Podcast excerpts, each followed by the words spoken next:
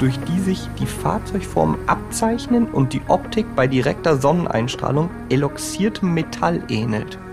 Okay. also Champagner. Champagner. Egal ob Kleinwagen oder SUV, Elektro oder Verbrenner, 70 oder 700 PS. Jedes Auto ist anders. Und wir fahren sie alle in. Erst fahren, dann reden und damit herzlich willkommen zur Folge 67. Mein Name ist Jan Götze und auch in dieser Folge bin ich natürlich nicht alleine, denn auch Peter ist da. Hallo Peter. Genau, mein Name ist Peter Fischer und ich bin auch hier. Hallo Jan, hallo liebe Zuhörerinnen und Zuhörer. Heute, äh, das habe ich ja beim letzten Mal schon angekündigt, ein bisschen Schwedisch und ich kann zumindest ein paar kleine Brocken Schwedisch sprechen. Von daher äh, die Auflösung vom letzten Mal, da hatte ich ja gesagt, då ska vi köra en bil som kommer från Sverige. Also da fahren wir ein Auto, was aus Schweden kommt. Aha. Und bevor wir jetzt äh, vollständig auflösen, starten wir mit dem Sound. Der Sound.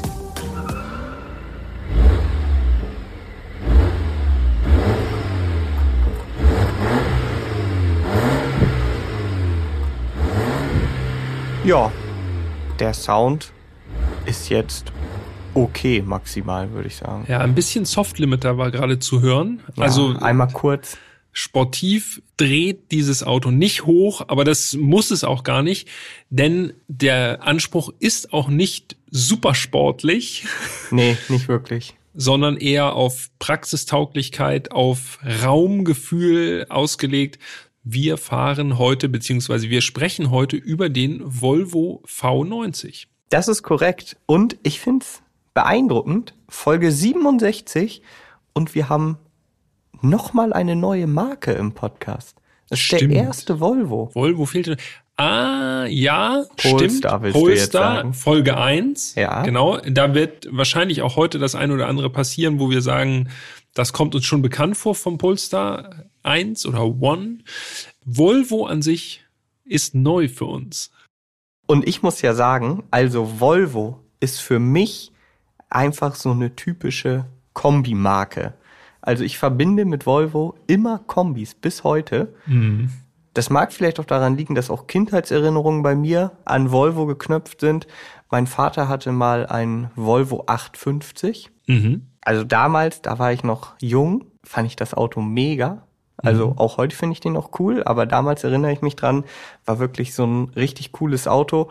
Vielleicht liegt es auch daran, dass ich mit Volvo immer Kombis verbinde, aber deshalb haben wir uns auch einen Kombi ausgesucht. Um das noch kurz zu sagen, Volvo hat ja so ein Standing, so wirklich super solide Autos, auch sehr, sehr auf Sicherheit bedacht, ne? Schon sehr Ja. früh. Da sind sie auch sehr stolz drauf. Aus meiner Sicht jedenfalls auch zu Recht. Und ich habe ein Erlebnis mit Volvo gehabt und zwar der Vater von einem guten Freund von mir. Schöne Grüße gehen raus an Norbert. Der fuhr ein Volvo 240, glaube ich, als Kombi. Und da war ich als Kind super erstaunt, wie groß das Auto von außen war und wie klein das von innen war, weil die Türen so super dick waren. Das hat sich bei mir wirklich eingebrannt.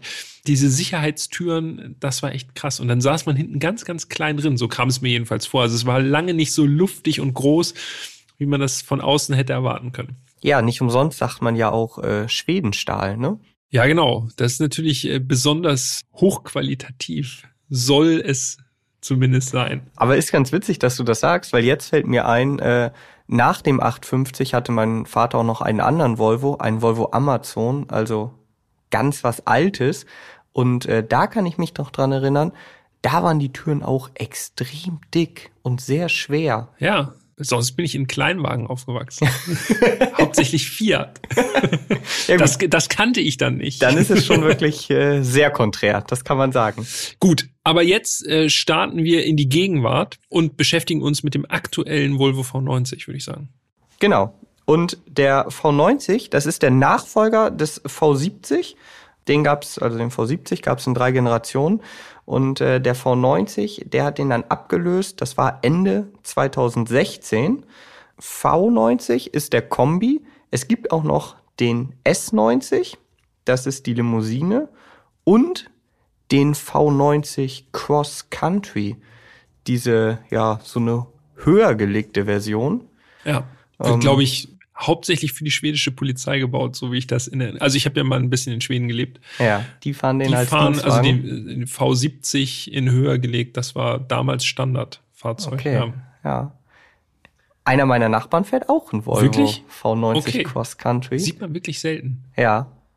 Aber ist schon speziell und mich wundert es auch, dass sie ihn bis heute anbieten. Ich weiß jetzt nicht, wie gut sich diese Autos verkaufen. Auch so A6 Allroad, ja, Mhm. diese ganzen höher gelegten Autos, die es da gibt. VW E-Klasse, Passat, All-Terrain. All Ja. äh, genau, VW Passat All-Track, diese ganzen Autos. Das ist so für die Leute, die sich nicht entscheiden können. Wollen sie ein Kombi oder ein SUV? Beides so ein bisschen. Dann nehme ich so ein. Aber gut, interessant, dass es das noch gibt. Und ich finde, eine Sache müssen wir jetzt einmal klären, bevor wir dann gleich zum Design und dem Innenraum und dem Fahren kommen. Wie würdest du dieses Auto einordnen? In welche Klasse? Ich finde das super schwer. Ja, also, das ist, ist wirklich schwierig. Also ich würde es schon in der Oberklasse verorten, also gegen Fünfer E-Klasse A6 positioniert, aber eigentlich ist er noch ein kleines bisschen drüber, ne? Von der Größe. Ja, aber auch da, ne? Also ich finde auch, ich würde auch sagen Oberklasse und genau die Konkurrenten, die du gerade genannt hast, die sehe ich auch als direkte Konkurrenz des V90. Aber da gibt es ja auch wirklich, auch hier bei uns immer wieder Diskussionen drüber. Genau genommen ist es dann obere Mittelklasse, Oder mittlere Oberklasse. mittlere Oberklasse. Also es ist echt schwierig, ne? Also Ja, es kommt es auch auch. immer drauf an, wie man halt die Fahrzeuge darüber einordnet. Aber ich finde gut, dass du gesagt hast, Oberklasse. Dann lass uns doch einfach für uns hier in diesem Ja. Da können wir ja bestimmen. Da sagen wir einfach Wir, wir legen das einfach fest. Oberklasse. Korrekt. Ist so. Ja. In diesem Sinne starten wir in das Design-Kapitel. Das Design. Und ich finde, wir starten mit den Abmessungen, damit man sich einfach ein bisschen besser vorstellen kann, okay, wie groß ist dieses Fahrzeug? Denn wir sprechen hier wirklich über einen stattlichen Kombi, ne? Allerdings, so dieser Wink in Richtung, eigentlich ist es schon fast gar nicht mehr richtig Oberklasse, galt vor allem der Länge. Ne? Also fast fünf Meter lang ist der Volvo V90 ein richtiges Schiff, 4,95 Meter, um genau zu sein, jedenfalls gerundet. Also echt stattlich. Und wenn ihr euch die Bilder anschauen mögt, zur Kenntnisnahme sozusagen, bei Instagram erst fahren, dann reden, da gibt es eine Aufnahme, wo wirklich, wo man das, äh, wo man den V90 von der Seite sieht und da merkt man schon, das Ding ist super lang gestreckt. Dann lass uns auch noch die äh, verbleibenden Abmessungen nennen. Breite 1,88, Höhe 1,47 und Radstand 2,94. Also auch da sind wir wieder nah dran an den drei Metern. Und ja, du hast gesagt, das Design ist super lang gestreckt, aber ich sage auch, ich finde, das sieht wirklich sehr edel aus. Also es ist so Ja. typisch skandinavisches Design, wie ich finde. Also ganz klar, ohne irgendwie Schnörkel oder so überflüssige Details. Es wirkt wie aus einem Guss, dieses Design. Ja, stimmt, gebe ich dir recht. Und auch wenn man so äh, im Hinterkopf behält, dass das Auto ja im Grunde schon sieben Jahre alt ist mittlerweile, Du sagst muss ich es. sagen, sieht das immer noch sehr frisch und sehr modern auch aus. Ne? Also Ja, es ist sehr absolut. gut gealtert. Null überholt, gar nicht irgendwie altbacken. Das Auto könnte so auch vor zwei oder drei Jahren auf den Markt gekommen sein. Bin ich Ja. bei dir. Eine Besonderheit ist natürlich die Lichtanlage am Auto, weil das ist ja, da reitet Volvo auch gerne drauf rum und das ist natürlich auch so ein nordisches Ding, irgendwie immer diese Lichtsignatur Thors Hammer. Also das ist so ein, ja, es sieht ein bisschen aus wie ein Hammer. Es sind so zwei Striche, die sozusagen am Ende voneinander wegstreben. Also so, als würde man zwei Ls Rücken an Rücken stellen und kippen. Ja, ich weiß nicht. Also ich finde ja Thor hat dann wenig verloren, aber ist natürlich ein netter Marketing-Trick, das Ja. damit in Verbindung zu bringen. Und ist natürlich super charakteristisch für die ganzen Volvo-Modelle. Sieht gut aus, auch da finde ich. ähm, Das sind so LED-Balken, du hast es ja gerade gesagt. Ähm, Sehr charakteristisch, erkennt man Volvo eigentlich sofort dran. Und LED ist auch serienmäßig beim V90, auch das ist natürlich gut. Wenn man sich sonst die Front anschaut, ja, eigentlich dominiert von einem ziemlich großen, ja, fast rechteckigen Kühlergrill. Mhm. Und da muss man jetzt noch mal sagen, da kommen wir jetzt quasi schon direkt beim Design so ein bisschen auf die Ausstattung zu sprechen. Denn beim V90 kann man zwischen zwei Linien, wenn man so will. Also es gibt trotzdem noch Ausstattungslinien, aber es gibt noch eben die Wahl zwischen Bright und Dark. Mhm. Klingt jetzt erstmal unspektakulär, verändert die Optik aber schon ziemlich krass, ne? Ja. Also Bright ist äh, Serie und da sind alle Applikationen in Chrom, also Fensterrahmen beispielsweise, untere Zierleisten in den Türen, Dachreling und eben auch der Kühlergrill, der hat dann so ganz äh, prägnante vertikale Streben, ist dann eben ziemlich edel. Oder man bestellt Dark ohne Aufpreis, also wirklich einfach nur eine Geschmackfrage. Ähm, und das ist letztendlich sowas wie Shadowline bei BMW oder Night Paket bei Mercedes. Dann ist nämlich alles schwarz. Hochglanz schwarz. Ja. Die Tür, Zierleisten zum Beispiel, die entfallen komplett.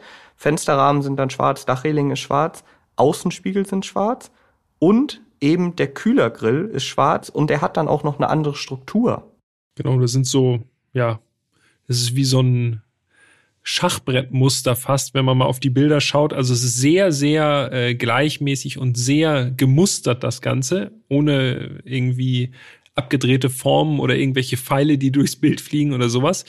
Da muss ich sagen, das steht dem V90 schon ganz gut, finde ich. Aber ganz ehrlich, Chrom oder Schwarz? Äh, ich bin eigentlich, in den aller, allermeisten Fällen bin ich sowieso für geschwärzt. Ja, also ich finde, ja, ich gehe auch mit. Schwarz finde ich besser. Wobei beim V90, weil das eben auch so ein edles Auto ist, ich mache das immer sehr davon abhängig, was das für eine Fahrzeugklasse ist, beziehungsweise was, wie das Fahrzeug ansonsten halt aussieht, könnte ich mir auch vorstellen, dass Chrom gut aussieht, dann allerdings nur mit einer dunklen Außenfarbe.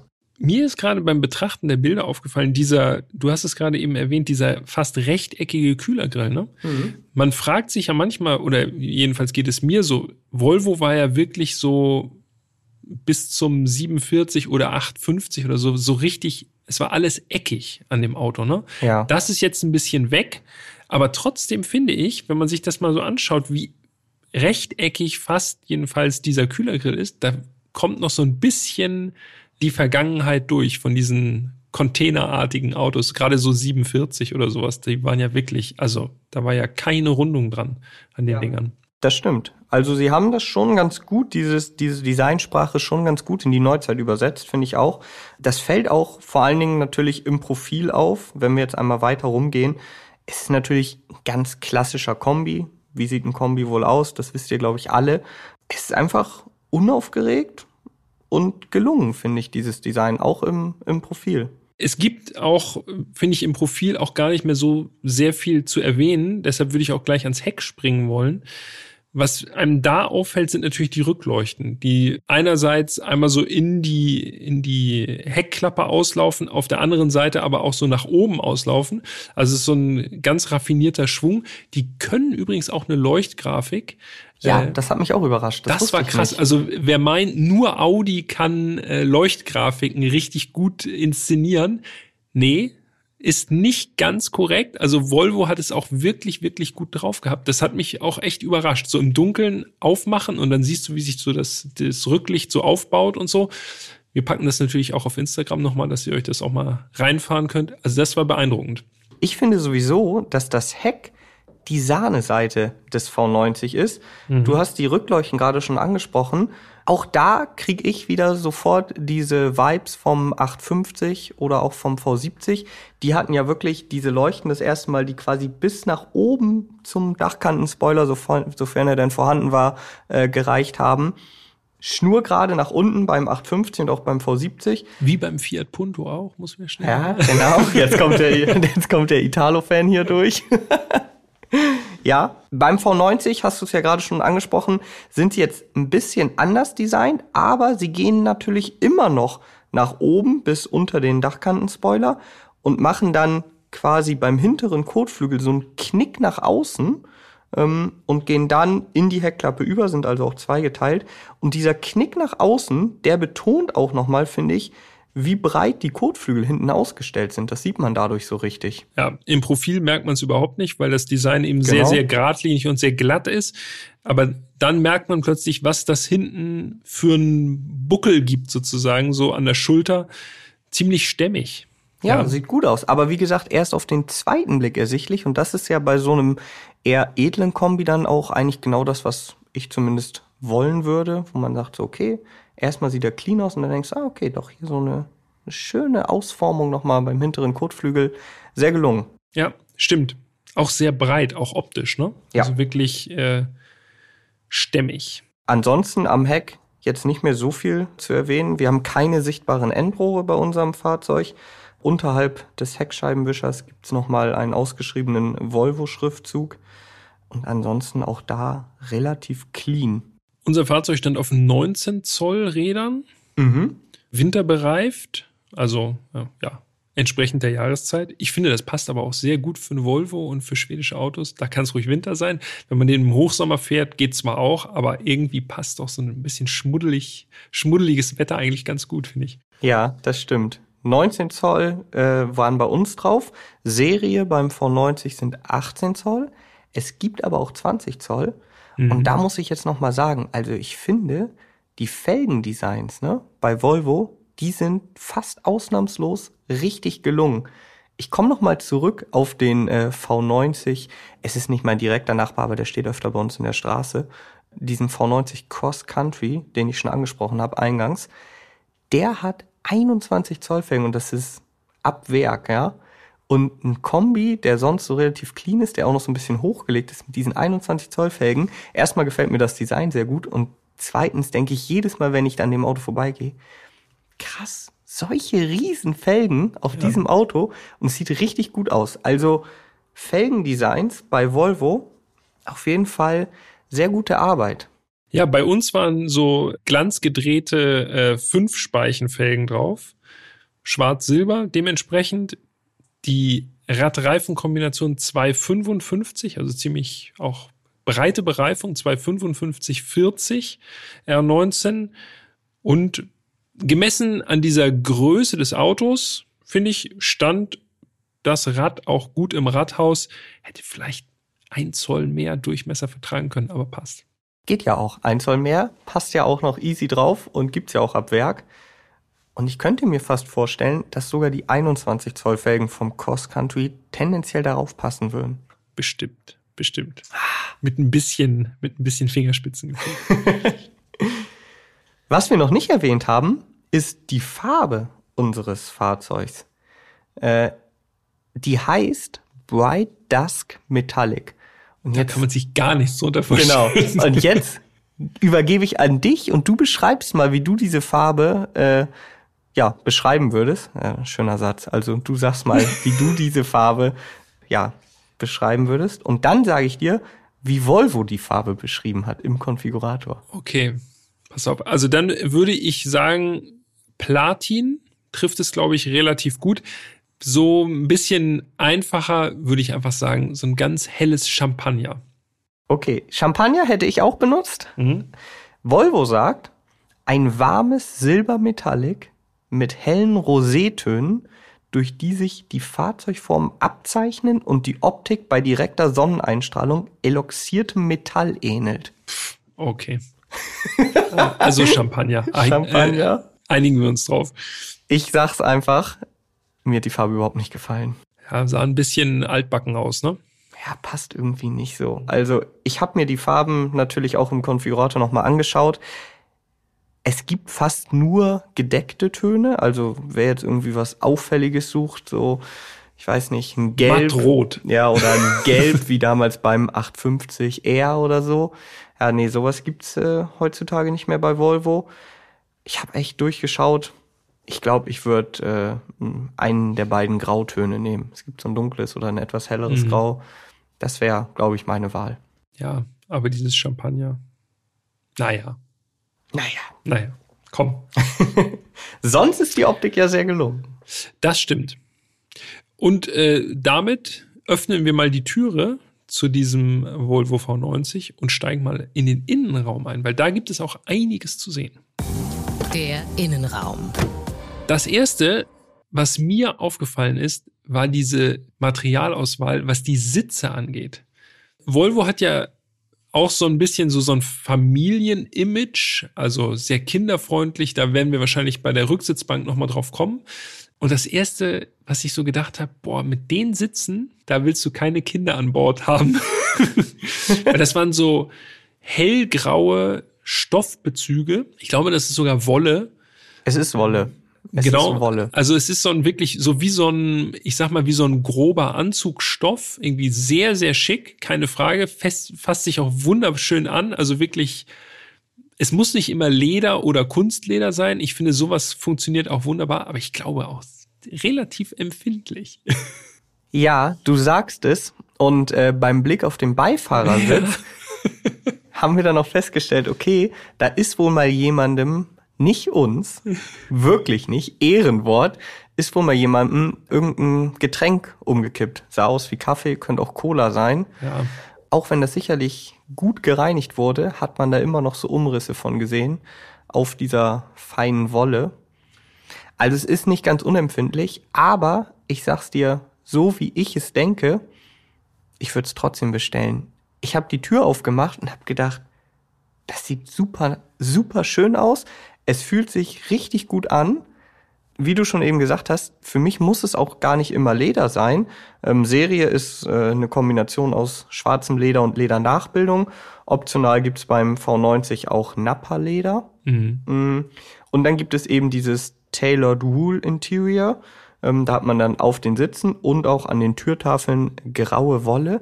Und ich fand das, ich fand's mega. Ich habe mich noch gefragt, warum es heutzutage nicht häufiger irgendwie unterschiedliche Materialien gibt. Wenn man sich mal ja, so. Die Materialauswahl ist oft langweilig, ne? Ja, und auch immer gleich. Also ja. Ledernachbildung gibt's ja zuhauf. In sportlichen Autos gibt's viel Alcantara. Aber denk mal zurück, also und ich habe diese Autos jetzt nie live mitbekommen, als sie auf den Markt kamen, aber früher gab's halt Velour-Ausstattung, es gab Cord-Ausstattung. Ja.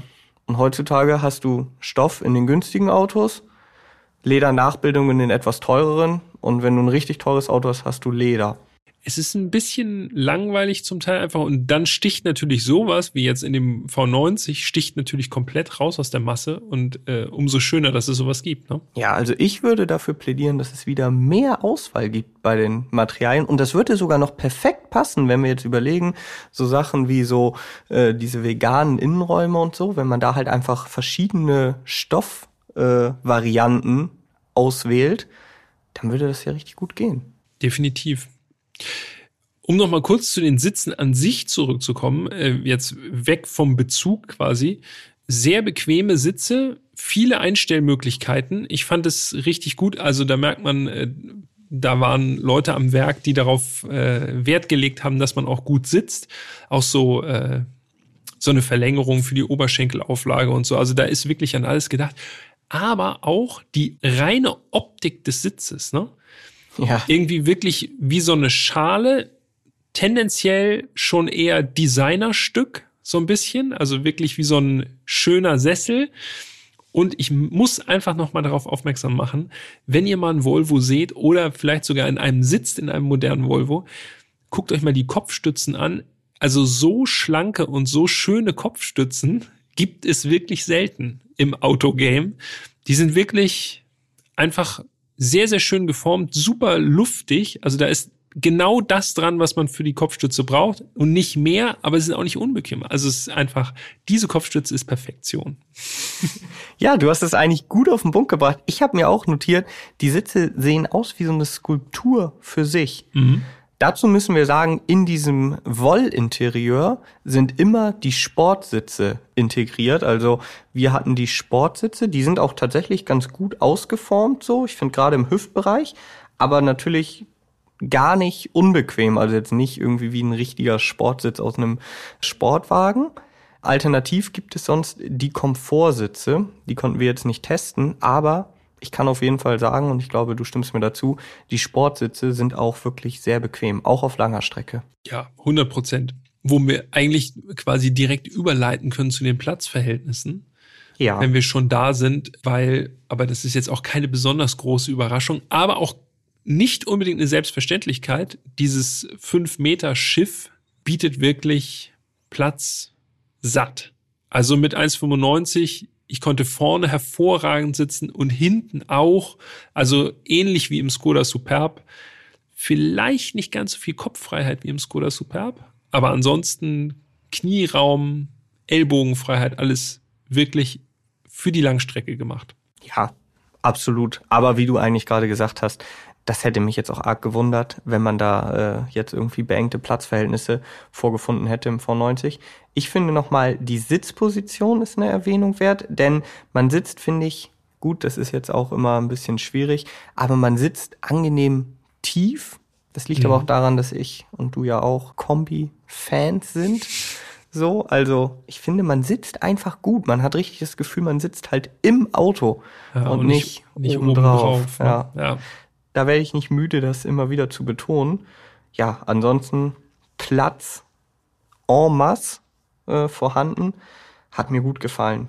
Dann drehen wir sozusagen mal den Blick ein bisschen so von den allgemeinen Platzverhältnissen in Richtung Cockpit und blicken auf ein rundes Lenkrad. Sehr reduziert, muss ich sagen, von den Knöpfen. Es gibt Lenkradknöpfe, ja, aber das ist wirklich schwedisch reduziertes Design, da ist nichts Überflüssiges dran. Ja, gut, dass du das Lenkrad ansprichst, denn ich finde, das Lenkrad, ja, das ist das einzige Detail, was mir im Innenraum nicht so richtig gut gefallen hat. Mhm. Ich finde, das ist vom Design fast ein bisschen, du sagst reduziert, mhm. ich finde es fast ein bisschen plump. Mhm. Es hat einfach fast so einen, einen fast eckigen Pralltopf äh, in diesem Wollinterieur ist es dann lederfrei. Der Kranz ist halt eine Ledernachbildung, also schwarzes Lenkrad, schwarzer Pralltopf. Äh, ja, irgendwie hatte ich so die ganze Zeit das Gefühl, beim Lenkrad hätten sie sich ein bisschen mehr Mühe geben können, wenn man sich alle anderen Details, zu denen wir gleich nochmal kommen, sonst so im Cockpit anschaut. Man denkt, alles ist wirklich sehr schön designt und dann so ein Lenkrad, wo sich gedacht haben, ja, pff, und noch ein Komm, Pralltopf. noch ein Lenkrad rein. Mann, noch ein Pralltopf, so, ja, gut, Hauptsache steht Volvo drauf, fertig. Stimmt.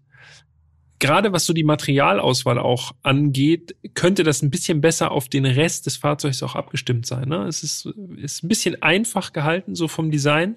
Denn da drumrum sieht man ja viel verchromte Elemente, also Luftausströmer beispielsweise, da ist wirklich mit Chrom gearbeitet worden. Dann gibt es so eine Holz, Nachbildung, würde ich sagen. Ich weiß nicht, ob es echtes Holz ist. Es ist so. Es ist echtes Holz. Es ist echtes Holz. Zierleisten in Grey Ash. Ja. Es ist offenporiges Echtholz. Ja. Und ich finde, das fühlt sich auch richtig gut an. Ich habe da ein paar Mal so drüber gestrichen. Das hat so eine Struktur. Ne? Genau, du ja. merkst halt richtig, dass es offenporig ist. Also es ist nicht irgendwie Klarlack nochmal drüber, sondern es ist so richtig so. Ich habe da gern drüber gestrichen. Aber dass es Holz ist, das habe ich ehrlich gesagt Hätte ich nicht gedacht. Echt? Ich dachte, es wäre Imitat, ja. Nee, tatsächlich. Echt Holz. Ist, wie gesagt, in diesem Wollpaket mit integriert. Also wir haben schwarzen Dachhimmel da noch mit drin, die Zierleisten und der Gangwallhebel aus Kristallglas. Ja, ist Geschmackssache. Mir gefällt er. Sieht irgendwie ganz cool aus. Da ist auch sowas reingelasert. Irgendwie Glasbläserei ist ja in Schweden. Force. Oder Fosch. Habe ich ja, richtig genau. ausgesprochen, ne? Sieht ganz gut aus, finde ich. Ich finde es mega. Ist ein schönes Detail. Das sind allgemein so diese Zierleisten, der Gangwallhebel, das Wollinterieur.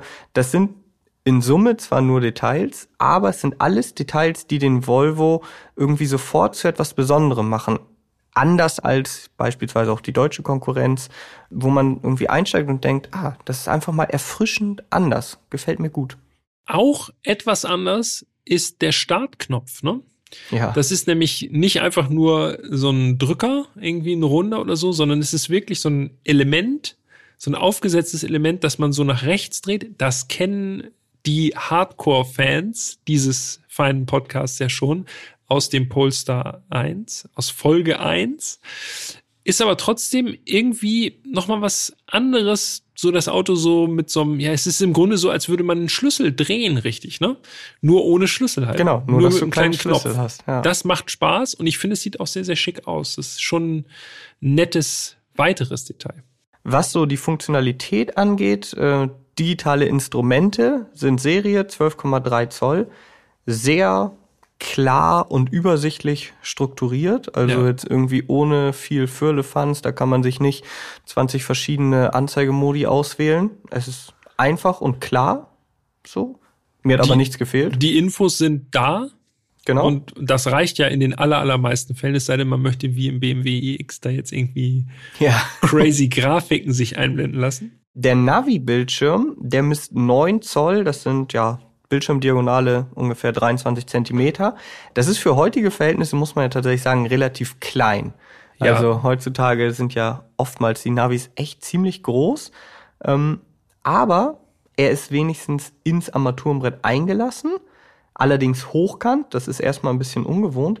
Aber ich würde sagen, trotzdem auch was die Größe und so angeht, für mich völlig ausreichend gewesen. Also ich hätte jetzt nicht einen größeren Bildschirm gebraucht. Und jetzt lernen wir ein schwedisches Wort, nämlich das Wort lagom. Und das ist nicht übersetzbar. ah ja, perfekt. Gut, dass Aber es heißt haben. so viel wie genau richtig, also nicht zu groß, nicht zu klein. Äh, und ich finde, ich gebe dir recht, dieser Bildschirm ist genau lagom, weil alles wird gut dargestellt. Ich finde auch die Ablesbarkeit ist sehr, sehr gut. Und das reicht ja auch. Was willst du ja jetzt absolut. irgendwie, wenn du da so ein 16 Zoll Display hast, dadurch wird es ja im Zweifelsfall nicht besser. So. Ja, das stimmt, auf jeden Fall.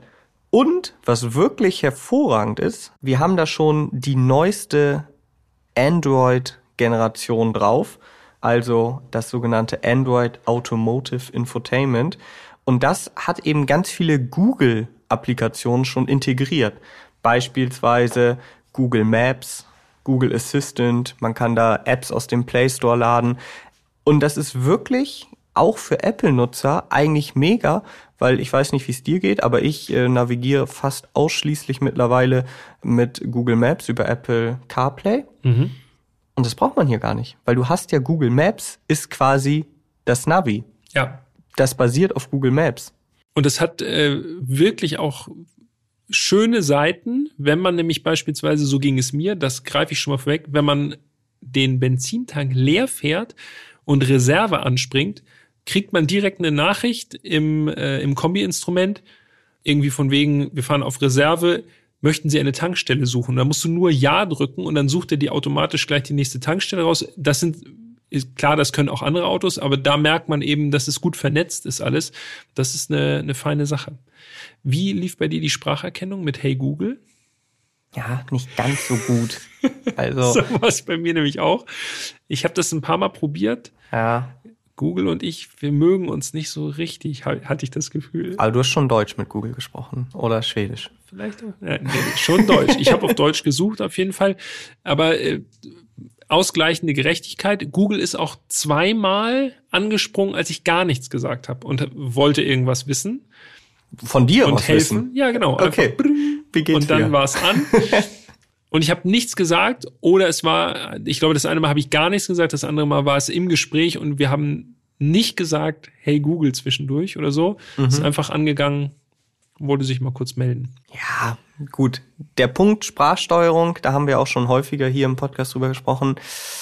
Ja, der ist noch nicht bei 100 Prozent. Es wird aber wirklich immer besser. Das merkt man, finde ich schon. Hm, Wie gesagt, perfekt ist es noch nicht. Aber was mir wirklich gut gefallen hat, eben navigieren über Google Maps. Wer jetzt sagt, ah, ich möchte aber trotzdem lieber über Apple CarPlay das Ganze machen, das geht natürlich auch. Also Apple CarPlay hat das, äh, hat der Volvo natürlich auch am Start. Genau, das mache ich dann. Das machst du. Irgendeiner muss ja Apple-Karten aktuell halten. Ne? Ja, das stimmt. Okay, das war der Blick sozusagen durchs Cockpit. Mhm. Dann schauen wir noch einmal ganz kurz, weil wir, hallo, wir sind natürlich hier Volvo Kombi, da müssen wir natürlich den Kofferraum noch mal schnell aufmachen, ne? Wollen wir, bevor wir den Kofferraum aufmachen, noch einmal ganz kurz auf die Rückbank springen?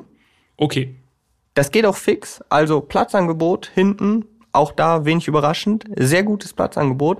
Aber, weil du es vorhin auch schon angesprochen hast. interessante Funktionen genau. verbergen sich da. Es gibt ja große Familien, die dann einen Kombi bevorzugen, lieber als ein SUV.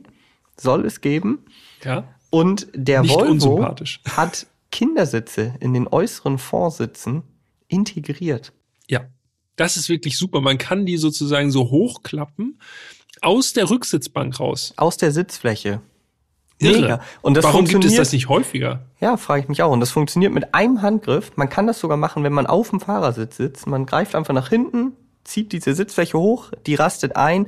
Natürlich muss man jetzt so fair sein und sagen, das ist jetzt nichts für Kleinkinder, ja. Also da ist sitzen, eine Sitzerhöhung. Genau, da kann man jetzt, man hat ja. da jetzt nicht irgendwie einen vollwertigen Maxi-Cosi oder so, der da ausfährt. Das wäre auch ein bisschen wild.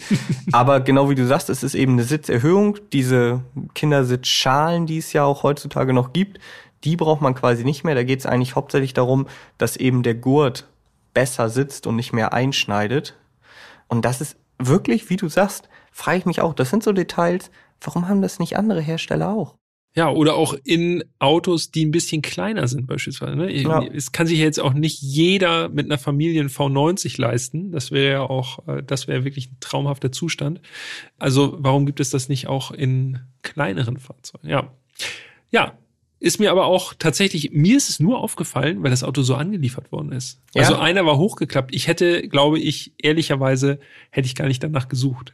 Ich weiß noch, ich bin mir nicht mehr sicher und die 850-Fahrer unter euch, die können es besser sagen, aber ich weiß noch, dass der 850 meines Vaters irgendwie sowas hatte. Ich weiß nicht mehr, ob es auch in den Vorsitzen war aber ich weiß, dass meine Mom heute noch davon schwärmt und sagt, ah, damals im Volvo, dieser integrierte Kindersitz, daran kann ich mich noch erinnern. Ah. Und deshalb habe ich mir das mal genauer angeguckt und gedacht, ah, das sieht so aus, als könnte man das hier hochklappen. Okay. Ich hatte Vorwissen. so, und jetzt äh, drücken wir auf den Schlüssel und öffnen die Heckklappe. Und als erstes sehen wir dabei, wer genau hinschaut, und das machen wir natürlich hier, der Hinterwagen, der senkt sich ein bisschen ab. Das liegt daran, dass äh, unser V90 an der Hinterachse ein adaptives Luftfahrwerk hatte und beim Öffnen der Heckklappe wird, wie gesagt, der Hinterwagen so ein paar Zentimeter abgesenkt für die leichtere Beladung. Sehr komfortabel. Nicht unbedingt nötig bei einem Kombi, aber natürlich komfortabel. Wirklich praktisch, ja. Das stimmt. Wenn dann die Klappe erstmal elektrisch aufgefahren ist, dann blickt man in einen äh, Kofferraumabteil mit 448 Liter Kofferraumvolumen. Ja. Das ist nicht besonders viel, ne? Nee. Muss man sagen. Ja, das hat aber auch einen bestimmten Grund. Denn unser Fahrzeug, das können wir jetzt an dieser Stelle schon mal sagen, es war ein V90 Recharge. Und mhm. Recharge mhm das bedeutet bei Volvo so viel wie Plug-in-Hybrid. Und wir wissen ja, irgendwo müssen dann die Batterien auch hin. Ja. Und meistens klauen die dann so ein bisschen Kofferraum. Und ja. so ist es auch beim V90. So ungefähr 100 Liter kostet das, äh, ja. wenn man einen Plug-in äh, bestellt. Aber viel interessanter ist ja, wie sieht so bei der Konkurrenz aus? Und das habe ich mir das natürlich mal ne? angeschaut, ja. weil ich habe auch gedacht, 448 Liter für ein Auto, was fast fünf Meter ist und Volvo ist für mich so im Kopf immer so. Also 400 Liter sollten es schon sein beim Kofferraum. Ja. Also jetzt nicht in dieser Fahrzeugkategorie, aber mit 400 Litern finde ich kommt man schon ganz gut aus, so auch wenn man mal verreist oder so. Aber bei einem Volvo Kombi? Ja, genau. Das ich ist gedacht, so, okay, da ist schon ein bisschen mehr erwartet. Früher hat man irgendwie mal so bei Volvo Kombis gesagt, so, da kannst du eine ganze Waschmaschine hinten ja. reinpacken, so. Und da habe ich auch gedacht, ein bisschen wenig, aber mal geguckt, wie es so bei der Konkurrenz aussieht. Und da natürlich auch der besseren Vergleichbarkeit äh, halber nur die Plug-in-Hybride geschaut. E-Klasse T-Modell als Plug-in-Hybrid 480 Liter. Also, ja, bisschen gute 30 größer. Liter mehr. Mhm. Audi A6 ebenfalls natürlich Plug-in-Hybrid, 405 Liter. Oha. Also, also, kleiner. 43 Liter weniger. Mhm. Und BMW 530e Touring 430 Liter. 18 Liter weniger, das sind fast zwei Eimer, ne?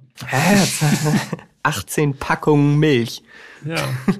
ja, also ihr seht, T-Modell von der E-Klasse ist noch ein bisschen größer, aber Volvo ist da so ziemlich genau in der Range, was auch so die Konkurrenten angeht.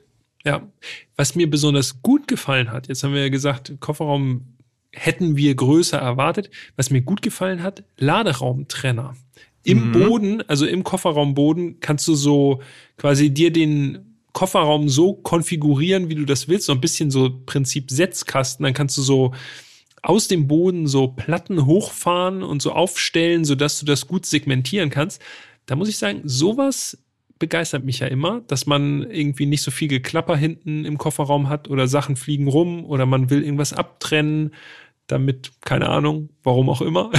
Naja, es gibt ja Aber so, das ist echt super. es gibt ja auf jeden Fall den Use Case, wenn du irgendwie einkaufen gehst und du kaufst jetzt nicht für zwei Monate ein, so und hast einfach nur ein paar Teile äh, in der Tüte beispielsweise, ja, wenn du die hinten einfach nur in den Kofferraum stellst, erste Kurve macht's kloing und dann rollt da alles rum. Wenn du es so ein bisschen äh, fixieren kannst, ist das schon gut. Korrekt. Ja, dann würde ich So sagen, viel zum Innenraum, ne? Innenraum, Haken dran. Jawohl. Die Modellvarianten. So, und wir haben ja jetzt eben schon gesagt, also unser Volvo V90, das war ein Plug-in-Hybrid. Allerdings muss man sagen, es ist ein bisschen kompliziert beim äh, V90. Es gibt diesen Kombi als Mildhybrid und als Plug-in-Hybrid. Aber wenn man jetzt auf die Volvo Homepage geht, so wie ich das gemacht habe, in Vorbereitung für diesen Podcast, dann sind diese Modelle getrennt. Also du hast nicht den V90 und kannst dann auswählen, ich nehme einen Plug-in-Hybrid oder einen Mild-Hybrid. Du musst vorher auswählen, möchte ich den Recharge oder den normalen V90. Und wenn wir jetzt einfach nur mal der Vollständigkeit halber einmal durchschauen, der Mild-Hybrid, den gibt es als V90 B4. Das ist ein 2 Liter Vierzylinder Benziner. 197 PS hat der. Und als D4. Ja, das ist Diesel, Diesel, wenig überraschend. Auch 2 Liter Vierzylinder. Hat auch 197 PS. Und die Basisversion des Benziners, die kostet gut 60.000 Euro. Soweit zu den Mildhybriden. Mhm. Und dann gibt es eben den V90 Recharge, das ist der Plug-in-Hybrid. Der hieß früher mal Twin Engine, Mhm. Den, daran kann ich mich auch noch erinnern. Ja. genau. Jetzt ist das Recharge. Auch hier gibt es zwei Versionen, den T6 AWD. T6, da merkt man schon 6, äquivalent einem Sechszylinder. Ja, außer dass es halt kein Ist Sechszylinder ist. nicht. Ja. Und es gibt den T8 AWD. Oh, Ja. äquivalent einem Achtzylinder, den es genauso wenig gibt. Genau. Ja. Wir können an dieser Stelle schon mal sagen, unser Testwagen, das war ein T6, ähm, also quasi der kleinere Plug-in-Hybrid. Wobei das eigentlich genau genommen gar nicht richtig ist, denn es ist einfach nur der schwächere. Denn beide Versionen, beide Plug-in-Hybride haben den gleichen 2 Liter Vierzylinder Benziner, aber in unterschiedlichen Leistungsstufen. Als T6 leistet der Benziner 253 PS und als T8 310 PS. Dann kommt da eben jeweils noch ein Elektromotor hinzu. Äh, der sitzt an der Hinterachse, deshalb dann auch All-Wheel Drive. 107 kW oder 145 PS äh, leistet dieser Elektromotor.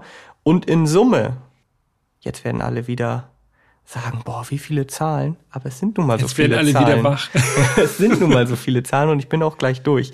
In Summe ergibt das eine Systemleistung beim T6 von 350 PS und 659 Newtonmeter Systemdrehmoment und im T8 sind es sogar 455 PS und 709 Newtonmeter Systemdrehmoment. Und jetzt springe ich wieder zurück zum Vierzylinder. Das habe ich mir gedacht. Zwei Liter Vierzylinder. Denn abseits der Zahlen, das Aggregat ist beeindruckend. Wir kennen es schon aus dem Polestar 1. Denn dieser Vierzylinder ist nicht nur Turbo aufgeladen, sondern auch Kompressor aufgeladen. Also doppelte Aufladung. Ich denke, mit unterschiedlichen Systemen. ich denke verzückt zurück an den Delta S4 von Lancia. Die Kenner werden verstehen, was ich meine. Super aufwendig von der Technik. Ne? Also erstmal schiebt der Kompressor und dann oben raus der Turbo. Also es ist schon sehr aufwendige Technik. Cool für Technikverliebte, aber auch ein komplexes System. Absolut. Und wenn man jetzt überlegt, das ist ja noch nicht genug in diesem Fahrzeug, denn dann sagt man sich zusätzlich noch, dann noch ein Elektromotor. Dann noch ein Elektromotor mit rein. Ja, also es ist schon wirklich ein technisch anspruchsvolles Meisterwerk, was Volvo da abgeliefert hat. Und äh, ja, wir werden ja auch gleich darüber reden, wie sich das dann nachher fährt. Aber erstmal müssen wir noch ganz kurz was zur elektrischen Reichweite sagen. Man kann den äh, T6 Recharge natürlich rein elektrisch fahren, klar, Plug-in-Hybrid. Dafür steht eine Batterie zur Verfügung, 18,8 Kilowattstunden. Das ist ja schon eine relativ große Batterie. Für einen. Plug-in-Hybrid Für ist das ziemlich Plug-in. groß. Elektrische Reichweite ist angegeben mit 87 Kilometern. Auch das ist ziemlich viel. Viele Plug-in-Hybride haben ja eher so 50, 60 vielleicht Kilometer Reichweite. 87 ist schon mal gut. Ja, das stimmt. Zumindest auf dem Papier ist das eine schöne Zahl schon mal. Und was wir, glaube ich, noch nicht erwähnt haben, Allradantrieb. Ja, doch, das habe ich gesagt. AWD. Achtgang-Automatik. Das ist korrekt, haben ist wir noch nicht dran. gesagt. Und wir müssen natürlich auch sagen, Plug-in-Hybrid, großes Auto plus Plug-in, Antriebsstrang, gleich schwer. Leergewicht 2096 Kilogramm. Ja, das, das ist, ein, ein richtiger Brocken, der V90. Ja, das ist viel. 2,1 Tonnen. Und jetzt komme ich noch mal um die Ecke. Ich muss noch die Fahrleistung natürlich rausschallern hier. Das Datenblatt. Denn die sind tatsächlich, äh, was die Beschleunigung angeht, ziemlich beeindruckend. Wir haben jetzt ja gerade gelernt, 2,1 Tonnen, also da ist ganz schön Masse, die bewegt werden muss. Im T6 geht es in 5,5 Sekunden auf 100. Finde ich schon ordentlich. super schnell, ja. Für so Für einen so großen ein Kombi. Mhm. Und im T8 4,8 Sekunden. Das ist schon, schon heftig. Aber für alle Top-Speed-Junkies gibt's auch einen Downer. denn einige von euch werden es wissen, vielleicht aber noch nicht alle. Mittlerweile sind alle neuen Volvo bei 180 km/h abgeregelt sicherheitsbewusst sozusagen, wobei ich bei 180 jetzt auch auf Unfälle verzichten mag, wie grundsätzlich bei jedweder Geschwindigkeit. Aber trotzdem, 180, da sagt Volvo, das genügt den Leuten und das war's. Ja, das genügt den Leuten oder das muss den Leuten genügen. Mhm. Und an dieser Stelle, weil wir jetzt ja auch gleich zum Fahren springen, möchte ich schon mal den Teaser geben. Ich war wirklich sehr gespannt, wie das ist. Also es ist der erste äh, moderne Volvo, bei dem diese äh, Geschwindigkeitsbegrenzung schon äh, quasi ab Werk verbaut ist, den ich gefahren bin. Und ich hatte wirklich arge Bedenken, wie sich das fährt. Ja? Ja. Hm. Nö. Sparmeter nicht. VMAX elektrisch, das müssen wir noch erwähnen. Also 180 ist sozusagen die Gesamthöchstgeschwindigkeit, aber wenn man jetzt rein elektrisch unterwegs ist, geht's schon noch ein bisschen früher äh, in den Begrenzer, nämlich bei 140 km/h. Ja. Was ja für Autobahntempo auch noch voll ausreichend ist. Das so ist okay. Daher cruised. Ja, dann äh, lass diesen äh, Start Pinökel mal drehen, wa? Das Fahren. Ja, also das Auto startet im Hybridmodus, also erstmal elektrisch. Wir haben jetzt ja gesagt, 87 Kilometer Reichweite laut WLTP. Als ich eingestiegen bin, äh, war der Wagen voll geladen mhm. und die elektrische Reichweite wurde mir angezeigt mit 61 Kilometern. Das ist eine Diskrepanz. Ja, vor allen Dingen prozentual gesehen ist es relativ viel. Ja. Mm, ich muss aber tatsächlich sagen, dass ich dann den Test gemacht habe, wie weit ich wirklich rein elektrisch fahren kann. Also ich ja. habe dann in den Pure-Modus gewe gewechselt. Äh, dazu gleich noch mal was. Und bin dann elektrisch gefahren und bin tatsächlich 59 Kilometer gekommen. Also 61 standen dann auf dem Display, 59 bin ich gekommen. Das ist gut, finde ich, weil das ist jetzt kein bahnbrechender Wert, aber geht durchaus in Ordnung, auch angesichts des großen Gewichts, was wir schon angesprochen haben. Und die Abweichung fällt gering Und aus, die ne? Abweichung. Das ist so das. Zwischen dem, was auf dem Display steht genau. und dem, was ich gefahren bin, ist gut. Zwischen dem, was auf dem Papier steht und dem, was ich gefahren bin, da ist die Abweichung dann natürlich weniger schön. Ansonsten habe ich wirklich gedacht, in der Stadt ist dieser Elektromodus richtig gut. Der Durchzug ist ordentlich, schon in der Stadt, also ich meine klar, 145 Elektro-PS, aber eben auch 2,1 Tonnen. Das kann man nun mal auch nicht wegdiskutieren. Der E-Motor leistet 300, also nicht leistet, sondern äh, stellt eine Kraft zur Verfügung von 309 Newtonmeter. Ne? Und das ist natürlich schon, das, damit kann man auch ein großes Auto schon ganz gut bewegen. Abgesehen davon kann man sagen, sehr leise im Innenraum, komfortabel. Das habe ich äh, so erwartet von einem Volvo. Mhm. Ich saß da auf den Wollsitzen hab äh, Musik gelauscht. Übrigens auch ein sehr gutes Soundsystem. Ne? Ja. Harmon und Cardone Soundsystem. Auch das haben wir beim Polestar 1 schon gesagt.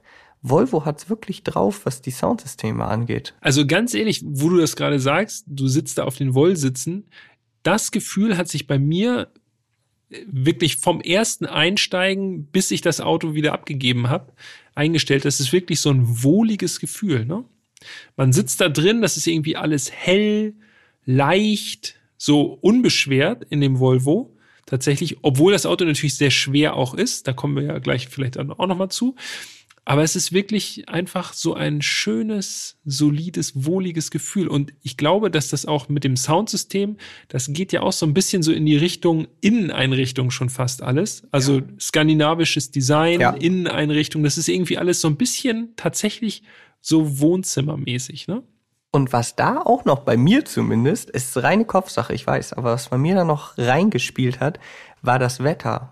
Ist halt so richtig Hamburger grau, regnerisch, kalt und du sitzt da. Ich sage passte. Genau, ja, ja, und du sagst dann so wirklich, also du sitzt da dann wie in deinem Wohnzimmer und sitzt drin am Kamin. Genau, ich weiß nicht, ob du das kennst, aber bei mir ist das dann so, wenn ich nicht raus muss zum Beispiel und es ist draußen so richtig Kackwetter, ja. denke ich so, oh, ist auch schon chillig jetzt drin zu sein. Ja, und das klar. war irgendwie so im Auto auch. Du saßt da drin und dachtest einfach, oh, ist gemütlich. Und das ist doch lustig, weil das, dieses Gefühl hatte ich jetzt bei dem Volvo, also bei anderen Autos habe ich das auch, wenn das draußen ungemütlich ist und man sitzt schön drin, klar, das ist immer schön. Aber im Volvo war das tatsächlich, fand ich noch gefühlt noch so ein bisschen, noch ein bisschen gemütlicher so rauszugucken und zu sehen, boah, das, da braut sich gerade irgendwie der übelste Regen zusammen, aber kann ja nichts passieren. Man sitzt ja hier drin, schön sicher und warm. Warm, das mit war echt schon, Das ja. war echt schon ganz lustig. Ja. Okay, jetzt nochmal, jetzt haben wir gesagt, es ist gemütlich und wohlig. Und jetzt nochmal rein zum Fahren. Eine Sache, die hat mich richtig gewurmt. Und zwar habe ich eine gefühlte Ewigkeit gebraucht, um die Fahrmodi zu wechseln. Ging's ja auch so? Ja, ich bin das eingestiegen ich und im Display so müsst ihr euch Boah. vorstellen, steht dann unterhalb der Ganganzeige oder nee, oberhalb der Ganganzeige, äh, in welchem Modus du unterwegs bist. Und da steht halt Hybrid. Und dachte, ja gut, jetzt würde ich aber auch gerne mal rein elektrisch fahren. Ja. Hab dann so um mich geschaut im Cockpit. Ich dachte, ja, irgendwo wird es ja wahrscheinlich einen Knopf geben oder so. Gab's nicht. Ich dachte, naja, vielleicht irgendwie über das Display, also das Virtual mhm. Cockpit. Nee, auch nicht. Dachte ich, hä? Wie, wie, wie, wie wähle ich das aus? Wie geht es? Weil du hast es so prägnant vor dir, so, da steht halt Hybrid und du denkst, genau. ich will raus so, aus ich will Hybrid. da runter so? in den anderen Modus. Ja. ja. Und dann, ich habe wirklich lange, lange, weil auch so, auch nicht direkt im Menü, ne, also auch über den großen Bildschirm dann, irgendwie direkt über K oder sowas. Ich habe es dann letztendlich, ich weiß nicht, ob das der einzige Weg ist, aber so habe ich es dann rausgefunden, über das Display auf dieses Zahnrad der Einstellung und da ja. konntest du dann die Fahrmodi wechseln. Ja, so habe ich es auch gemacht. Einen anderen Weg habe ich auch nicht gefunden. Ja, also normalerweise ist ja irgendwo eine Taste, dass man zumindest die Fahrmodi so mit Tastendruck so durchtoggeln kann irgendwie, aber nee, nicht bei Volvo. Ich bin sogar ganz lange davon ausgegangen, das war ehrlich spielen, dass es überhaupt keine Fahrmodi gibt, großartig. Dass man einfach, okay, der steht in Hybrid mhm. und damit. Wenn Akku leer. Genau, dann, dann, dann war's das schon. Okay, ja. ja. Ja. Also, gut, ich bin nicht alleine. Das ist, beruhigt mich schon mal. Wir sind zumindest schon mal zwei Dumme, die lange gesucht haben.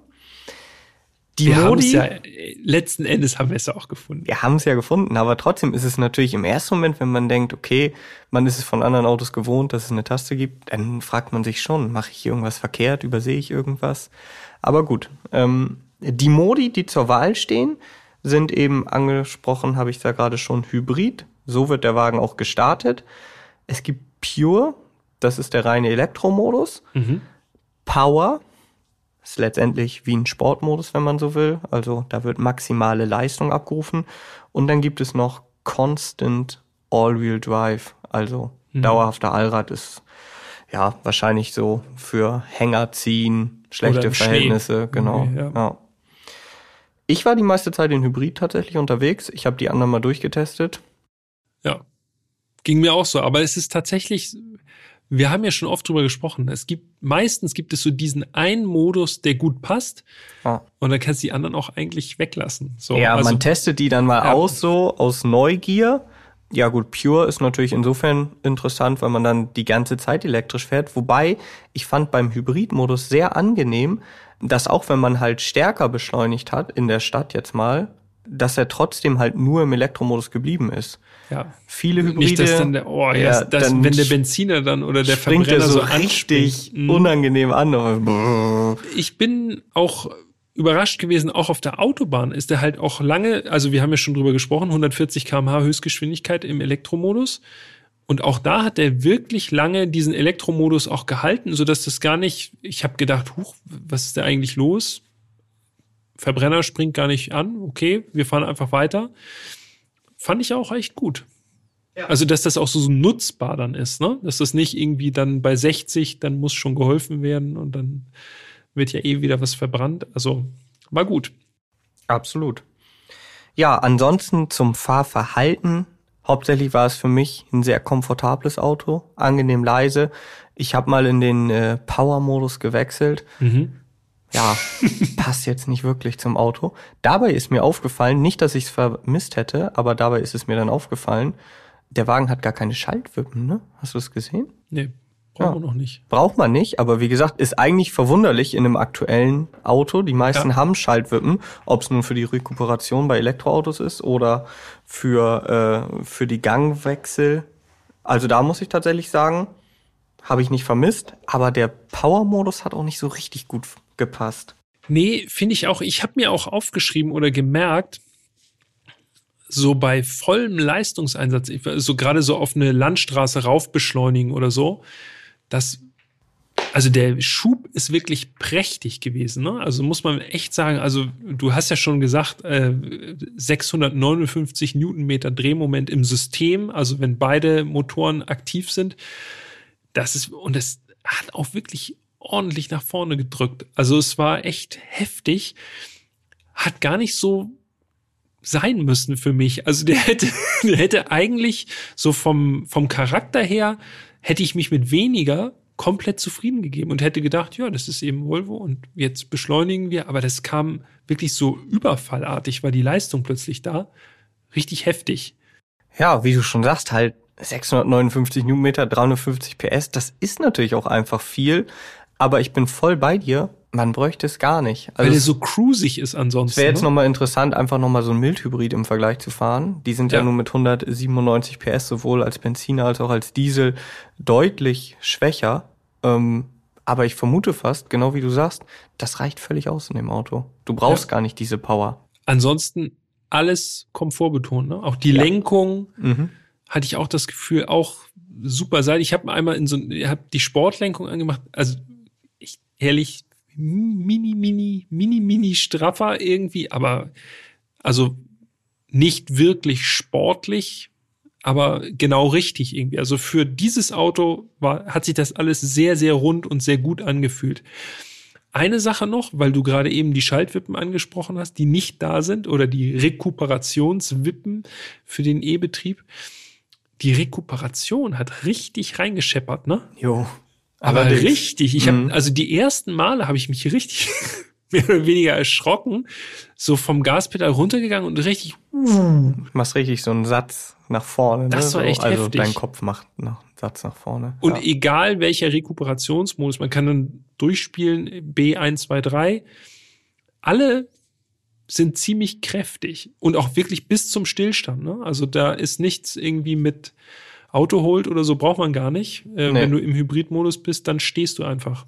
Jetzt müssen wir noch mal über die Autobahnfahrt sprechen. Mhm. Also, ich habe ja eben schon angeteased, ich war wirklich gespannt, wie sich das so verhält. Denn äh, um das mal aufzuklären, kannst du dich noch an unseren Dauertest Renault Twingo erinnern?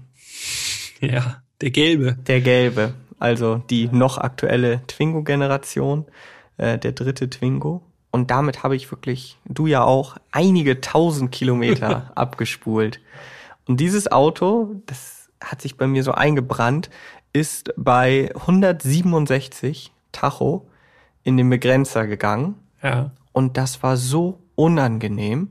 Also dies da reinfahren in den Begrenzer Mhm. und dann hat dieses Auto immer es hat da nicht verharrt an dieser Geschwindigkeit, sondern es ist immer so ein bisschen langsamer geworden.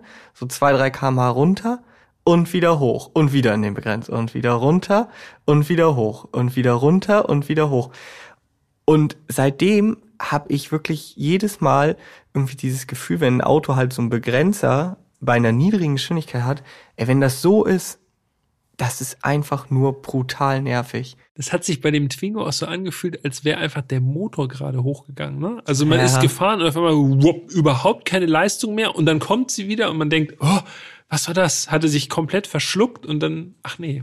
Wie gegen ja so eine, es war begrenzt. wirklich wie gegen so eine Wand fahren. Und jetzt, das war eigentlich meine größte Angst. Ein Auto, was 350 PS hat, ja, das muss ja bei 108, das muss sich ja wirklich anfühlen, als wenn ich irgendwie, ja, einen Motorschaden habe oder so. Genau, ja. ja. irgendwie so. Und da habe ich gedacht, okay, wie sich das wohl anfühlt.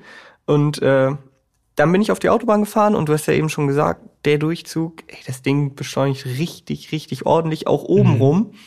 Und diese 180, die sind wirklich in 0, nichts erreicht. Ne? Also es ist Ja. wirklich so fest drauf, 120, paar Sekunden später 180, also Tacho 185 ging bei mir. Ja, hatte ich auch. Und dann verharrt er einfach dort. Ja.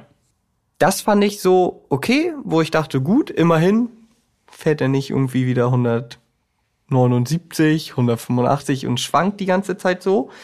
Und auch dieses in dem Begrenzer fahren war nicht so schlimm wie erwartet. Also es war nicht so, dass man das Gefühl hatte, okay, krass, was war das denn? Aber ich sag's dir, wie ich es empfunden habe, gestört hat's mich trotzdem. Ja.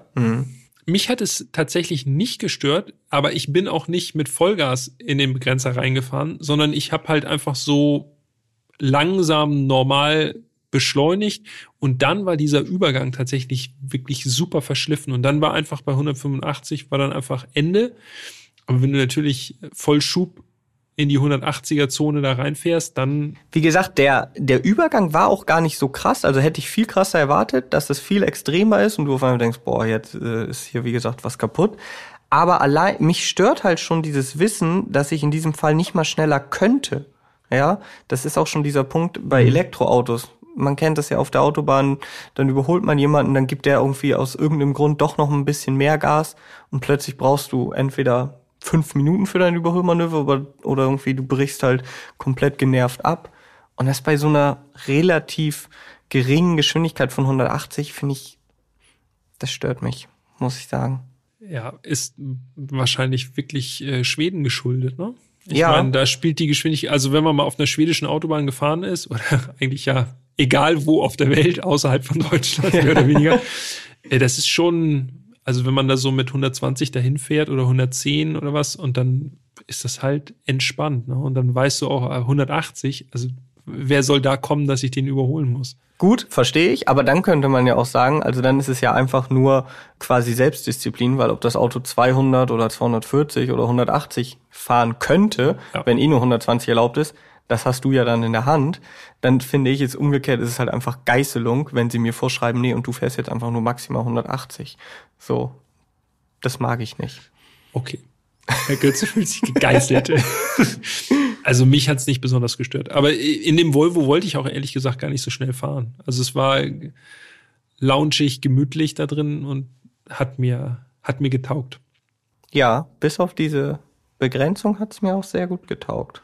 Was äh, noch kurz erwähnt werden muss, finde ich jedenfalls, äh, weil wir ja auch schon gesagt haben, wir waren bei Schmuddelwetter unterwegs. Zwei Sachen sind mir wirklich auch noch jetzt hat nicht 100% mit dem Fahren zu tun, aber trotzdem wirklich wichtig und erwähnenswert. Einmal das Licht, Ja, super gutes Licht mit Kurvenlichtfunktion, also es schwenkt immer schön mit. Oh, war das gut, einfach in der Dunkelheit durch die Gegend zu fahren. Und wirklich eine perfekt ausgeleuchtete Straße, auch bei kurvigen Passagen logischerweise. Licht wandert so mit. Boah, das war echt herausragend. auf jeden Fall gehe ich mit. Und bei Schmuddelwetter auch immer super gut. Wischerdüsen in den Wischarmen. Ja. Also nicht so dieses und das sprüht so auf die Scheibe rauf, sondern wirklich aus den Wischern direkt auf die Scheibe kannst du auch bei 180 machen und es geht nichts daneben. Das ist nicht, dass du dann tausendmal wischen musst und da irgendwie eine halbe Stunde sprühst, sondern es ist einmal wischen, fertig. Oder der Hintermann ungewollterweise jetzt auch eine Genau. saubere Scheibe hat. Ja. Und das finde ich, diese Wischdüsen in den Armen, das ist wirklich Premium für mich. Das ist wirklich, das ist wahrscheinlich ein relativ geringer Aufwand bei den Kosten, aber es macht ein so viel besseres Gefühl. Ja, und es ist ja auch optisch noch schöner, ne? Weil du hast nirgendwo auf der Haube oder sonst irgendwo diese kleinen Wischerdüsen. Ja. Ist einfach clean. Genau. Ja, finde ich auch gut. Das musste ich noch loswerden. Ja, unbedingt. So, wollen wir jetzt über den Verbrauch sprechen? Ja, bitte. Ich starte mal wieder mit meinem Verbrauch. Also auf die gesamte Fahrt oder die gesamte Zeit mit dem Volvo, es waren irgendwie so 600, 700 Kilometer, die ich zurückgelegt habe, hatte ich einen äh, Gesamtverbrauch von 8,6 Liter. Okay. Finde ich absolut in Ordnung für so ein großes und vor allem schweres Auto. Volvo gibt den kombinierten Verbrauch mit 0,8 Litern an. Ne? Also Okay, da ist dann natürlich aber auch der Elektromotor mit drin. Elektromotor mit drin. Ja, Also da wissen wir ja alle, das ist mehr oder weniger Quatsch, wenn man darüber, also 0,8 Liter ist einfach unrealistisch. In den technischen Daten, ich habe noch ein bisschen weiter geschaut, gibt es einen kombinierten Verbrauch von 8,3 Litern, der angegeben wird.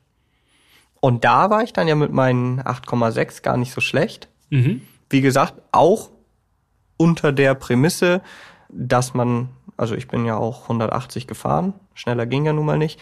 Das Auto äh, wiegt ziemlich viel. Fand ich den Verbrauch schon in Ordnung. Aber jetzt bin ich gespannt, was du erreicht hast. Ja, ich habe mich äh, einerseits angestrengt, natürlich, was das Sparen anging, klar. Nomen est Omen, Sparpeter. Und bin auf meiner Hausstrecke quasi auf einen Verbrauch, da jetzt allerdings wirklich erstmal elektrisch und dann nachher im Hybridmodus. Also ich habe sozusagen, ich muss dazu auch sagen, die Batterie war nicht komplett voll, aber ich habe sozusagen das genutzt, was noch da war. Und ich weiß nicht, das waren vielleicht 80 Prozent oder so und bin dann auf einen Verbrauch gekommen von 5,7 Liter in Kombination. Aber auch da sehen wir dann, das ist meilenweit entfernt von diesen 0,8, die irgendwie ja, also das ist stehen, ein, ne? ja, sehr theoretischer, Genau. äh, sehr theoretischer Wert. Also ich kann mich ja irgendwann mache ich mir noch mal die Mühe und dann mache ich wirklich noch mal also so 100 Prozent und dann gucken wir mal, ob man sowas äh, ansatzweise erreichen kann. Aber in der Praxis ist das aus meiner Erfahrung nicht erreichbar. So, aber äh, ohne Nachladen, also nur im Hybridmodus und ich habe sozusagen dann äh, ja das interne System sozusagen nur verwenden können, weil einfach keine Ladesäule da war, wo ich war, bin ich über 460 Kilometer ungefähr auf 7,5 Liter gekommen. Okay. Das war aber wirklich auch echt sparsam gefahren, ohne Nachladen, wie gesagt, bin ich echt zufrieden mit. Aber 8 Liter, 8,5, das ist sozusagen der Verbrauch, den man, glaube ich, erreichen kann, wenn man sich nur auf den Verbrenner verlässt. Also, finde ich für so ein großes, schweres Auto geht das voll in Ordnung. Aber natürlich, Plug-in-Hybrid muss man natürlich laden. Ne? Also Absolut. keine Frage. Und Sonst gerade ist in der das, Stadt macht Äh, das ist auch wirklich komplett unvernünftig. macht das auch Spaß. Eine Sache, die ich noch gut fand, ähm, der Tank, und zwar der Benzintank, der fasst 60 Liter und das ist, natürlich ist es nicht riesig, aber für ein Plug-in-Hybrid schon ganz gut, weil Ja. wir wissen ja, gerade Plug-in-Hybride, die haben halt das Leid des sehr kleinen Tanks. Ganz Ja. oft ganz, ganz kleine Tanks. Das bringt dann nichts. Ne? Das ist Schwachsinn, ja. Ganz Also allgemein kleine Tanks, auch Benziner haben ja inzwischen oftmals ab Werk einfach einen kleinen Tank und dann kannst du für einen kleinen Obolus einen größeren Tank kaufen. Würde ich übrigens immer machen, auch wenn es mich aufregt, dass ich dafür bezahlen muss. Aber ständig Gibt doch ein anhalten. schöneres Gefühl, wenn du weißt, Ja, genau. ah, da ist noch richtig was drin in der Ja. Bude. Ja. Und ich meine, ich muss es sowieso. Tanken muss ich sowieso. Also Ja, ich glaube, der Mehrverbrauch durch das Benzin, was man dann mit sich rumschleppt, ist wahrscheinlich relativ gering. kannst du wahrscheinlich gar nicht messen. Ja. Ist dir übrigens aufgefallen, wenn man tankt, ne? Mhm. also Benzin tankt, das fand ich richtig gut.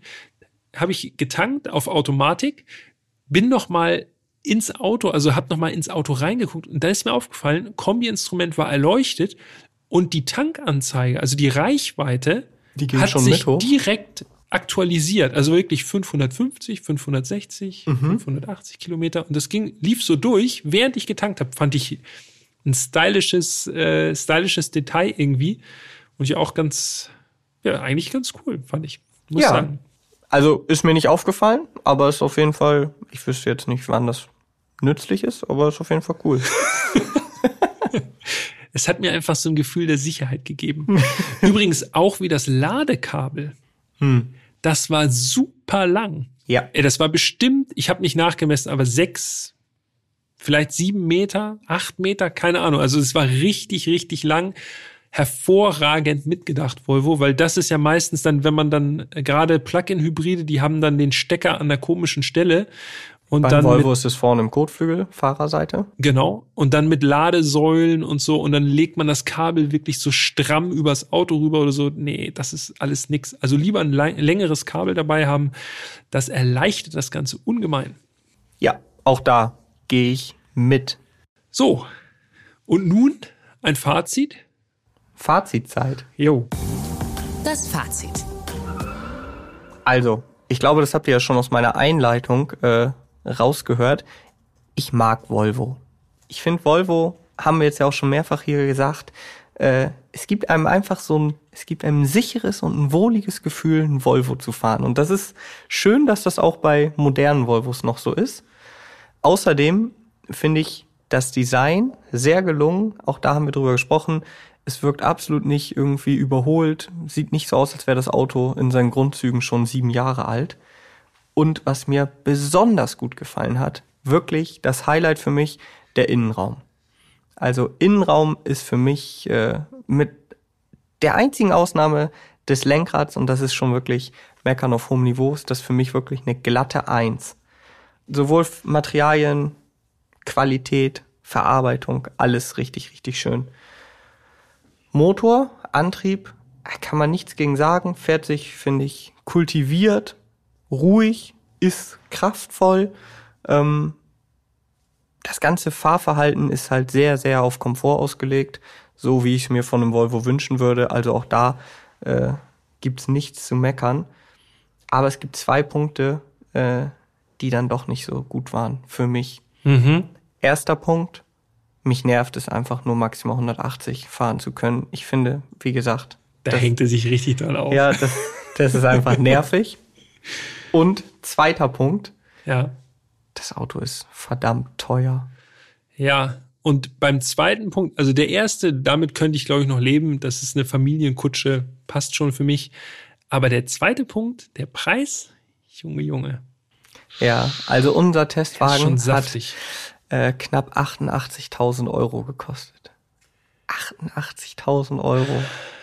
Wie also- viel hat der Skoda Superb als Testwagen gekostet? Der war doch irgendwie sowas bei 64.000 oder so, wenn ich das richtig im Kopf habe. Ich schau mal, ob ich noch äh, auf die Schnelle, du kannst ja schon mal äh, Und ich muss- weitermachen. Ich schau mal, ob ich da noch was finde. Ich muss sagen, ich bin bei dir. Dieser Volvo, der fährt sich einfach so solide, wie man sich das von einem Volvo vorstellt. Sehr gemütlich, äh, aber dann tatsächlich auch äh, sehr sprintstark.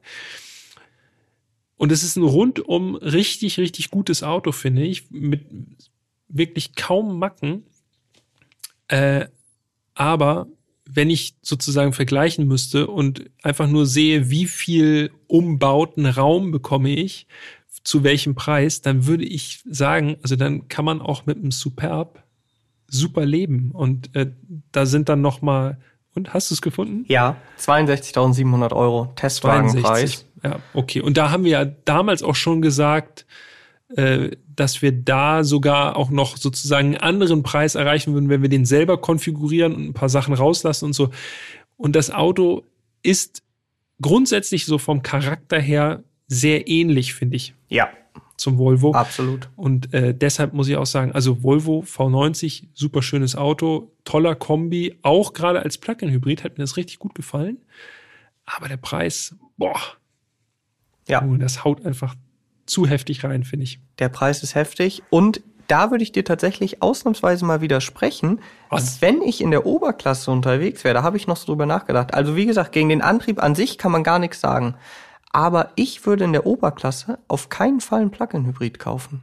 Auf gar keinen Fall. Ich würde Ja, immer einen den Diesel, nehmen. Ja. So, und da könnte ich dann auswählen, möchte ich einfach nur ein sparsames Auto, so, wo ich sage, Leistung ist mir nicht so wichtig, dann schönen Vierzylinder-Diesel. Und wenn ich sage, okay, ich möchte es auch ein bisschen kraftvoller, vielleicht ein bisschen kultivierter, äh, dann würde ich halt einen Sechszylinder-Diesel nehmen, beispielsweise jetzt bei BMW 530 oder 540D. Und da, also, wie gesagt, es gibt nichts gegen den Antrieb von Volvo zu sagen, im Gegenteil, aber kaufen würde ich mir einen Plug-in-Hybrid in dieser Klasse auf gar keinen Fall. Mhm. Aber es ist natürlich, weil das ja, wir sprechen ja hier von Firmenwagen grundsätzlich und da ist sicher, spielt Policy natürlich auch nochmal mit rein. Ne? Dann Ja. muss dann eh auf dem Kennzeichen sein und dann, ja, dann muss es so sein. ah, großes Auto, großer Preis und trotzdem gut, dass wir ihn mal gefahren sind, weil ich glaube, es gab sehr viel zu erzählen. Oha, ich gucke auf die Uhr. Uiuiuiui, das ist mal wieder ein langes Ding geworden. Okay, Ja, umso besser. aber wie gesagt, viel zu erzählen, spannendes Auto. Ich bin froh, dass sich äh, Volvo grundsätzlich irgendwie scheinbar äh, von, seinem, von seinen Wurzeln halt nicht entfernt hat. Immer noch sehr komfortabel, immer noch dieses sichere Gefühl. Das ist so das, wo ich sage, das nehme ich mit. Und so eine Familientauglichkeit, ne? Ja. Dass du wirklich so das, so wie so ein, wie so eine sichere Burg auch. Aber trotzdem stylisch und trotzdem Ja. besonders so in Details. Nicht Ja. irgendwie überzeichnet oder zu viel, sondern wirklich so bei so kleinen Details sehr viel Mühe gegeben. Und damit lassen wir es gut sein. Ja. Folge 67 war das, der Volvo V90. Nächste Folge, 68, kommt ein V8 ins Spiel. Ein richtiger V8. Ja, das stimmt.